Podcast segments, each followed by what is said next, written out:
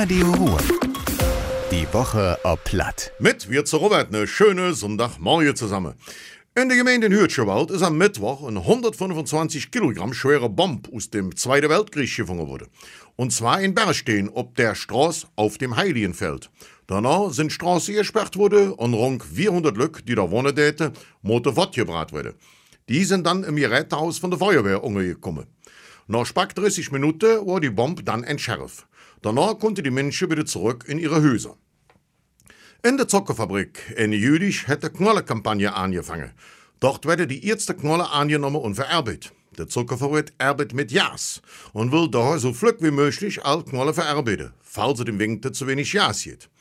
Der Zuckerfabrik in Öskirche kann daher auch Erdöl brauchen. In Jülich sollen kurz vor Weihnachten die letzten Knollen verarbeitet werden. Der Fremdenverkehr hat sich wieder klar ingekriegt. In den ersten sechs Monaten dieses Jahr haben fast 128.000 Menschen den Kreis Düren besucht und hier übernaht. Damit haben sich die Zahlen im Vergleich zum Vorjahr fast verdreifacht.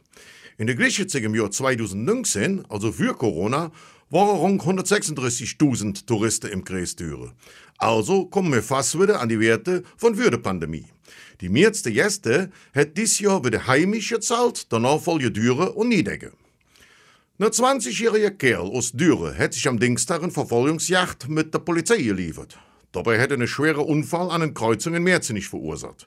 Zunächst hat der Jaune an einer Tankstelle in Kerpe rund 1800 Liter Diesel in Tanks abgefüllt und ist ohne zu bezahlen Richtung Düren fortgefahren.